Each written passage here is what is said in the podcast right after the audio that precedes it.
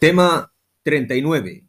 La construcción del Estado liberal y primeros intentos democratizadores de España, siglo XIX. A nivel curricular se ve en segundo de bachillerato en Historia de España. A nivel introductorio diremos que la crisis del antiguo régimen se manifestó mediante la invasión napoleónica y la guerra de la independencia, Fernando VII da fin a la obra de, la corte, de las Cortes de Cádiz. Isabel II, bajo la sombra del carlismo y la inestabilidad política, aunque se va consolidando el Estado liberal. La Revolución de la Gloriosa da paso al fracaso de Amadeo I y a la Primera República. Punto número uno crisis del antiguo régimen y la formación de la identidad nacional. La Guerra de la Independencia. Punto 1.1. La Guerra de la Independencia. 1808-1814. Y la formación de la identidad nacional. Carlos IV, 1788-1808. La Paz de Basilea, 1795. El Tratado de San Ildefonso, 1796. Godoy, 1767-1851. Napoleón, con su reinado imperial, 1804-1814. En 1807 se da el Tratado de Fontainebleau, el Estatuto de Bayona. José I, 1808-1813. La Guerra de la Independencia comienza el 2 de mayo de 1808 con el levantamiento popular de Madrid. Napoleón sufre la primera derrota en Bailén en 1808. En 1810 solo Cádiz quedaba al margen de la autoridad de Napoleón. Se dan las guerrillas, la conjunción hispano-inglesa, con el duque de Wellington como personaje, las batallas de Arapiles y Vitoria, 1812-1813. En 1814 Napoleón claudica y Fernando VII regresa a España. Consecuencias. 250.000 españoles pierden la vida. El caso de los afrancesados. Daños en la economía. Ciudades destruidas. Expoliación de gran parte de las obras de arte por los franceses pero se va formando la identidad nacional. 1.2. La crisis del antiguo régimen. El siglo XVIII y primeros años del siglo XIX se aprecian la unión de un conglomerado de fuerzas sociales y políticas que contrajo la quiebra del antiguo régimen. La guerra de la independencia, además de ser internacional, también lo fue civil entre patriotas y afrancesados. En el interior se da el enfrentamiento entre absolutistas y reformistas. Florida Blanca y Jovellano son reformistas. Con las abdicaciones de Bayona en 1808, el pueblo no acepta a José I, lo que supone un acto revolucionario. Formación de las juntas locales y provinciales. Y en 1808 la Junta Suprema Central que buscó la alianza con Inglaterra. Se da el Consejo de la Regencia en 1810 y se, y se inauguran las Cortes de Cádiz en la Asamblea Constituyente de 1810. Las Cortes de Cádiz iniciaron una serie de reformas que concluyen con la redacción de la primera Constitución española, el 19 del 3 de 1812. Se pone fin al feudalismo abolición del régimen gremial, supresión de la Inquisición y de privilegios de la Mesta. En esta Carta Magna participaron liberales como Agustín Argüelles, Diego Muñoz Torrero, 384 artículos y cuatro principios fundamentales. Soberanía nacional, división de poderes, el derecho de representación y declaración de derechos. Además, es unicameral, confesionalidad católica, creación de un ejército nacional. Los referentes ideológicos son la filosofía política ilustrada de Rousseau, de Voltaire y de Montesquieu, el sistema parlamentario inglés y de Estados Unidos, Adam Smith en el pensamiento económico y la tradición política de Francisco de Vitoria y Francisco Suárez. La realidad es que las Cortes beneficiaron muy poco a la clase campesina y proletaria, lo que provocó una fácil aceptación de Fernando VII, ya que no se luchó por mantener los privilegios de la misma. Cita de Carlos Marx, de 1818-1883, se refiere a las dos Españas que luchaban contra Napoleón de la siguiente manera. Una, la de Cádiz, generadora de ideas sin acciones, y la otra, la del pueblo, generadora de acciones sin ideas. 1.3. El reinado de Fernando VII. El sesenio absolutista de 1814 a 1820. Hablamos del Tratado de Valensay en 1813, Fernando VII es reconocido como rey de España e Indias.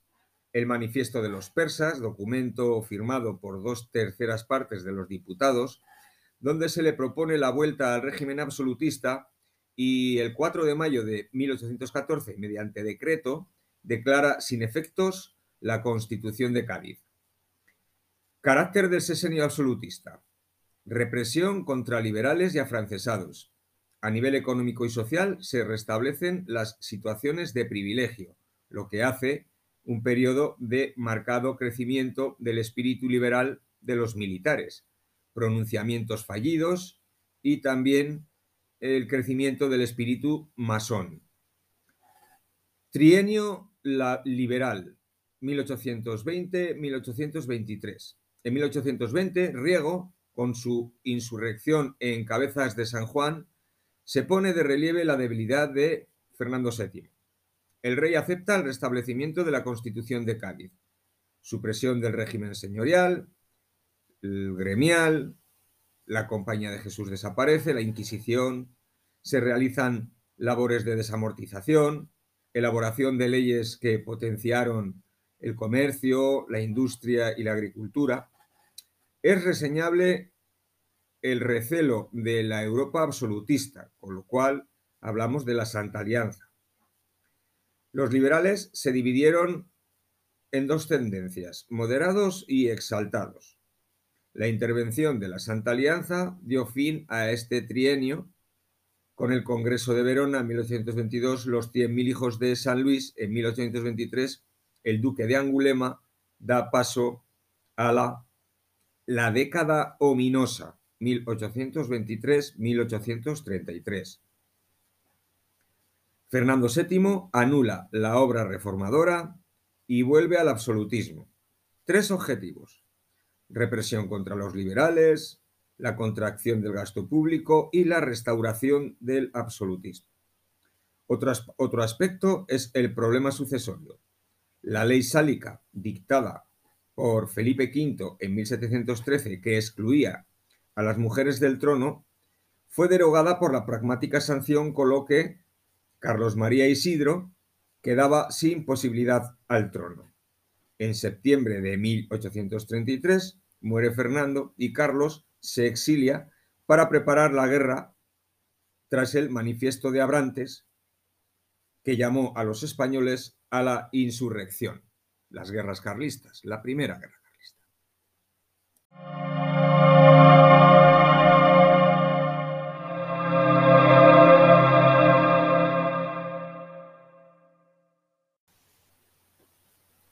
Punto número 2. La formación del Estado liberal, la minoría de edad de Isabel II. 2.1. La primera guerra carlista. Se da con la regencia de María Cristina en 1833 hasta 1840. El carlismo triunfa en Navarra, el País Vasco, norte del Ebro, el Maestrazgo y tiene tres fases. De 1833 al 35 como protagonista Zumalacárregui en Bilbao, 1835 al 37, incursiones del ejército carlista, fracaso, y en 1837-1840, Espartero derrota a los carlistas, se firma el convenio de Vergara con Maroto. 2.2. El régimen del Estatuto Real y las bases del Estado Liberal. En 1834, presidente Martínez de la Rosa, que promulga el Estatuto Real, que supone el paso de la monarquía absoluta a la constitucional. Es una carta otorgada con dos cámaras, Cámara Alta de próceres, compuesta por los grandes de España y cargos vitalicios, y Cámara Baja o de procuradores, elegidos por sufragio censitario masculino. Se renuncia al poder absoluto, aunque satisfizo a los moderados y no tanto a los exaltados. Las bases dinamizadoras son los partidos políticos, el ejército, las juntas y la milicia nacional. Hablamos de los partidos políticos, había moderados que eran pues conservadores realmente, Donoso Cortés, Bravo Murillo, más al centro estaban Narváez y Martínez de la Rosa, y un poco más a la vanguardia Ríos Rosas y Francisco Serrano. Estos abogan por la defensa del orden dominante, de base social la burguesía y los militares, y su programa se materializó en la Constitución de 1845. Otro partido político eran los progresistas, con Espartero, Mendizábal, Pascuaz Madoz, Prim, cuentan con la baja burguesía, el proletariado urbano y militares de baja graduación. Su programa se materializó en la Constitución de 1837. En 1849 surge el Partido Demócrata, en el que pedía sufragio universal, libertad de asociación, abolición del sistema de quintas, pedía la República. El ejército. Bueno, mm, nos olvidamos de, eh, del partido político carlista, ¿eh? que también estaba. Hablamos del ejército. Como consecuencia de las guerras carlistas, había tomado gran importancia en el que la, la intervención militar en forma de pronunciamiento se convirtió en algo crónico durante el siglo XIX, el espadón de cada partido. Elementos dinamizadores son las juntas y la milicia nacional.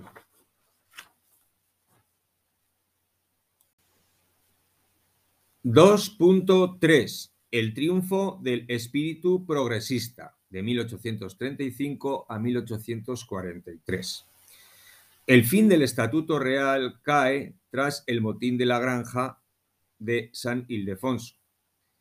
Un grupo de sargentos obligan a la regente a restablecer la Constitución de 1812 y María Cristina se vio obligada a entregar el poder, el gobierno, a los progresistas. Dos aspectos reseñables. Uno, la Constitución de 1837, de carácter progresista, donde mm, tenemos ideas como la soberanía nacional, división de poderes, cortes bicamerales, con Congreso de Diputados y Senado, sufragio censitario masculino, declaración de derechos y libertad de expresión, y no prohíbe las otras religiones la desamortización emprendida por Mendizábal entre 1835 y 1837, en el que los bienes del clero regular es expropiados, son expropiados y vendidos para costear la guerra carlista. Acaba con el clero que apoyaba al carlismo y crea adictos al régimen. Sus resultados fueron decepcionantes porque seguía una gran deuda pública, promovió un sentimiento antiliberal entre campesinos y católicos. Siguió el mm, denominado trienio moderado, 1837-1840, que culminó en la denominada Revolución de 1840, que terminó con la caída de la regente. Entre 1840 y 43, Espartero asume la regencia, continúa la desamortización, se hace un acuerdo pésimo con Gran Bretaña que afectó al textil con revueltas muy importantes en Barcelona que eh, fueron sofocadas brutalmente por Espartero lo cual deterioró su imagen dando paso a los moderados de Narváez. Punto número 3. El reinado efectivo de Isabel II. 3.1. La década moderada. 1844-1854. Se considera que el monopolio moderado durante estos diez años fue fruto de la elección personal de la reina y de unas elecciones amañadas, lo que llevó a los progresistas al detraimiento de la política y al pronunciamiento militar como única forma de alcanzar el poder. Esto lo comenta Guerrero et al. 2001. El espadón de Loja, Narváez, la creación de la Guardia Civil en 1844, la aprobación de una ley de ayuntamientos en 1845, mm, reforma fiscal de Mons y Ramón Santillán, se da la Segunda Guerra Carlista y la redacción de la Constitución de 1845 de corte moderada. Reconocía la soberanía compartida, corona y cortes, división de poderes, bicameral, supresión de la milicia nacional y confesionalidad católica. 3.2. El bienio progresista. 1854-1856. Pronunciamiento militar llamado la Bicalvarada, el manifiesto de Manzanares con Espartero, redactado por Cánovas del Castillo. Decimos, preside Espartero. Se termina la labor desamortizadora con Pascual Madoz y la Ley de Ferrocarriles, 1855. Se elabora la Constitución de 1856, que no llega a ser aprobada. Surgen de nuevo las divisiones entre los progresistas, con O'Donnell, disolvió las Cortes y añadió un acta adicional a la Constitución de 1845, aunque la reina se inclinó para la presidencia por Narváez y O'Donnell, en este caso, dimite. 3.3. El gobierno moderado, 1857-1858, y la Unión Liberal, 1858-1863. Narváez elimina el acta adicional, pero O'Donnell forma un nuevo grupo político, la Unión Liberal, que promueve una política exterior de prestigio nacional, pero de poca trascendencia, desarrollándose la guerra de África, intervención en la Conchinchina y México, y expediciones de Chile y Perú. 3.4. Final del reinado de Isabel II, 1863-1868. La caída de O'Donnell da paso a los moderados alternándose con los unionistas hasta la caída de Isabel II. Se da el Pacto de Ostende en 1866 firmado por Prim, Sagasta, Blas Pierrard y Ruiz Zorrilla. Narváez retoma el poder, pero tras su muerte en 1868, el Frente Revolucionario pasa a derribar a Isabel II, que era ya firme esta derrota.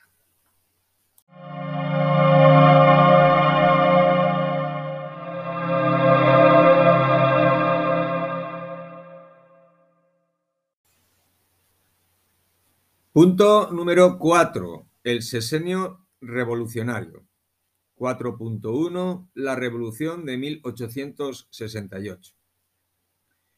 Como protagonista, Almirante Topete, con el alzamiento en Cádiz y con la frase Viva España con honra, dirigido por Prim, que provoca el exilio de la reina a Francia tras la derrota de esta en Alcolea.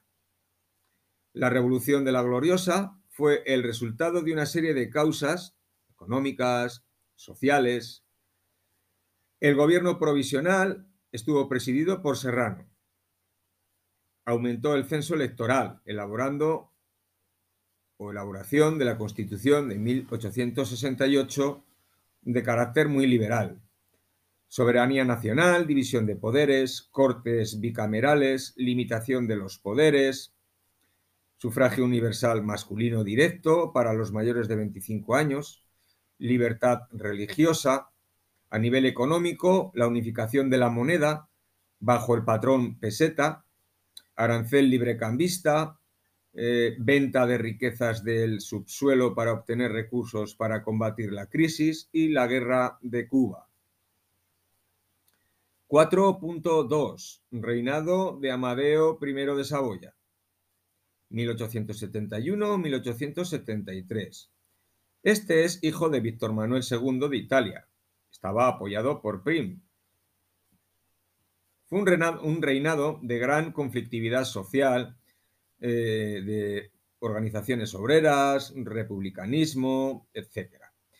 Prim es asesinado y la coalición del 68 se desmoronó, donde se va sucediendo diferentes presidentes. Serrano, Ruiz Zorrilla, José Malcampo, Sagasta, Serrano y Ruiz Zorrilla de nuevo. Amadeo duró dos años y dos meses. Presentó su abdicación, aceptada por las Cortes, y se vota una reforma constitucional para establecer la República. 4.3 la Primera República, 1873-1874.